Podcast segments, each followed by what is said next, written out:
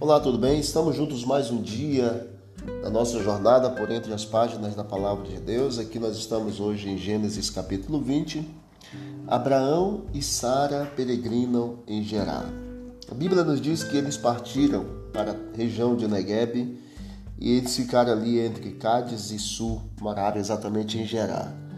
Disse Abraão para sua esposa: Ela é minha irmã. Assim, pois, Abimeleque, rei de Gerar, mandou buscá-la para si.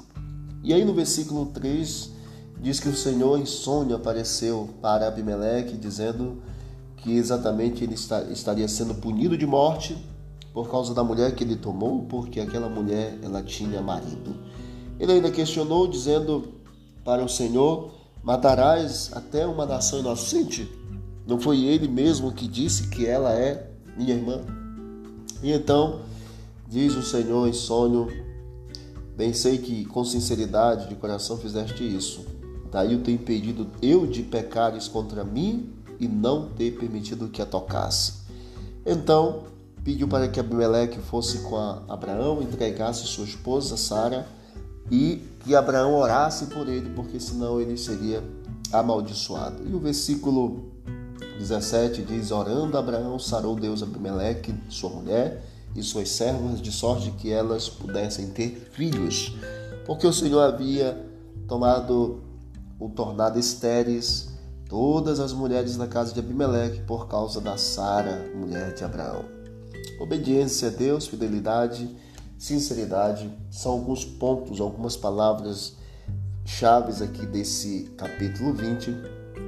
Porém, uma coisa certa é de que Deus ele guiou Abraão porque Deus havia prometido que Abraão seria o pai de uma grande nação. E a condução da vida por onde Abraão passou é exatamente o reflexo da promessa sendo cumprida na vida de Abraão. Deus ele honrou Abraão e ele honra aqueles que o honram.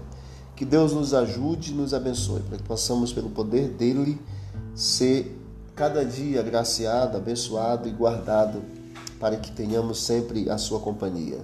Vamos orar? Querido Deus, muito obrigado pelas bênçãos de mais um dia. Que o Senhor nos conceda um sábado feliz, abençoado, e que o Senhor cuide da nossa casa, família.